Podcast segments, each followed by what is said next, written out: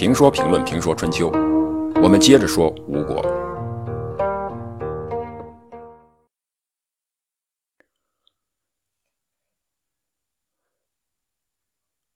当初伍子胥和申包胥是至交的好朋友。伍子胥逃跑的时候，对申包胥说：“我一定要颠覆楚国。”但申包胥却说：“我一定要保存楚国。”等到吴国的军队进攻郢都，伍子胥挖开楚平王的坟墓，拖出他的尸体，鞭打了三百下。申包胥就派人对伍子胥说：“您这样报仇太过分了。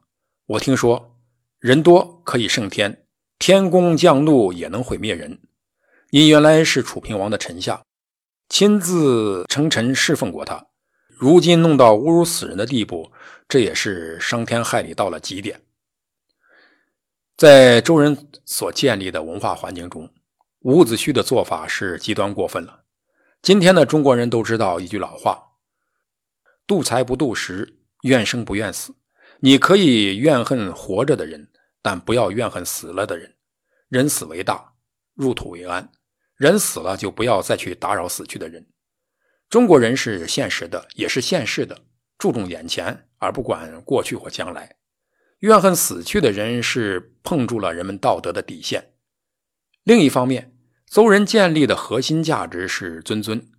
为了让尊者尊，文化所能涵盖的方方面面都打上了尊尊的水印，包括前面提到的战争，即使在战争中也要向对方的君主致敬。因此，有人批评说，传统中国人把人培训成忠君的奴才，现代教育。则强调把人培养成有用的人才，说奴才有点过，但是他确实是站在统治者的立场建立的有利于统治者的逻辑。虽然他的确促进了社会的和谐与稳定，而且这种强调很容易把人弄成愚忠的臣民。而说到今天所需要的人才，也需要德，只是现在的德的意义，不应当是忠臣或忠君。而是遵循当代社会的核心价值，强调民主、平等、责任与奉献。因此，伍子胥的做法大大的伤害了被尊尊所塑造出来的人们的人文情感。但有人不同意，说这是《史记》记录的，而《左传》《国语》没有伍子胥鞭尸的记载。我们不知道《史记》的出处。因此，有人认为这是抹黑伍子胥。伍子胥对申包胥派来的人解释了自己的做法，说：“你替我告诉申包胥，我就像太阳落山的时候，路途还很遥远，所以我要逆情背理的行动。”无论怎么说，伍子胥达到了复仇楚国的目的。伍子胥履行了自己的诺言。申包胥也履行了自己的诺言，于是申包胥想办法恢复楚国。楚军已经败了，他当然不能再指望楚军了，所以恢复楚国必然要依靠外援。而当时最有可能也有能力打败吴军、解救楚国的是秦国。晋国虽然有能力，虽然强大，但晋国是楚国的竞争对手，巴不得楚国赶快消失。而且晋国距离比较远，因此不能指望晋国。于是申包胥就跑到秦国去报告危机的情况，向秦国求救。申包胥到秦国去请求出兵，说辞自然是妖魔化吴国，说吴国就是大猪长蛇，一再吞并中原国家，危害从楚国开始。寡君失守国家，远在杂草丛林之中。使下臣报告急难，说夷人的本性是贪得无厌。如果吴国成为君王的邻国，这是边境的祸害。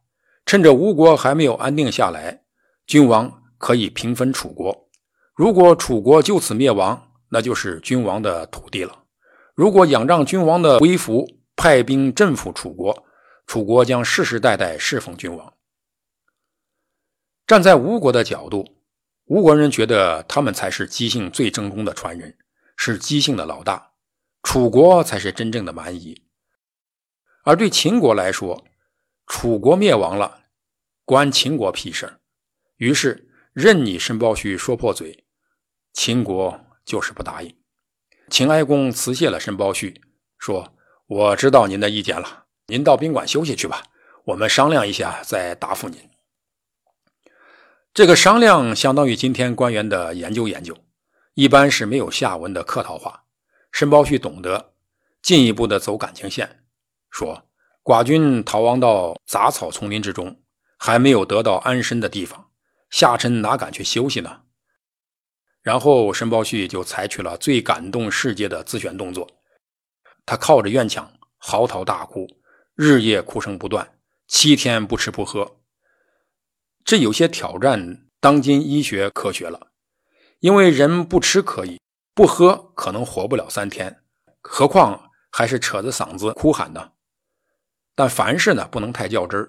我们知道申包胥是在用心的拯救楚国就行了，用心做的事就能打动人。秦哀公大为感动，说：“楚王虽然是无道昏君，但楚国有这样的忠臣的臣子，就不该灭亡。”于是很有文化的赋了一首诗，然后派遣五百辆战车组成秦国远征军去解救楚国。申包胥叩了九次头，表示感谢。良好的身体支持了申包胥哭了七天七夜。如果哭了一天就倒下，秦国人来不及感动就没戏了。七天七夜的哭泣终于赢得了拯救楚国的机会。秦国派兵攻打吴国。与此同时，占领楚国的吴军在进入楚国国都郢都之后就泄气了。他们不想再打仗了，他们并没有做占领楚国的长远规划，甚至连心理准备都不一定有。他们只想好好的享受胜利果实。于是，吴军进入楚国的郢都后，按照上下次序，分别居住在楚国的宫室里。吴王阖闾的儿子子山。住进了令尹府，吴王阖闾的弟弟福盖非常看不惯。论功劳，他功劳不小；论辈分，他是子山的叔叔。侄子住进了令尹府，令他相当的不满。于是他想用武力去攻打他，想把他赶出令尹府。子山害怕，就自动离开了。福盖就住进了令尹府。这一看就不上档次了，刚有那么一点成绩，就闹内部纷争，一定不是长久的征兆。这个时候，吴国的后院起火了。在吴国人风光无限的时候，吴国老家背后的越国受不了了。看到吴国这么风光，又看到吴国国内这么空虚，就出兵攻打吴国。吴王阖闾的弟弟福盖看到秦兵、越兵同时攻打吴兵，吴王阖闾又留在楚国不归，那意思是不想把楚国当吴国。他觉得这是一个取吴王而代之的机会，就跑回吴国，然后自立为吴王。吴王阖闾听说后非常的生气，就领兵回吴攻打福盖。福盖兵败，逃亡楚国。在秦国的军队、越国的军队和吴国的内部纷争的共同作用下，吴王阖闾最终没有灭亡楚国，成为楚国的统治者。吴王阖闾退兵。楚昭王才得以于九月份返回郢都，然后封吴王阖闾的弟弟福盖为唐西大夫。这以后，吴国就成为楚国的克星。两年以后，吴王阖闾派太子夫差领兵再次攻打楚国，一路攻城略地。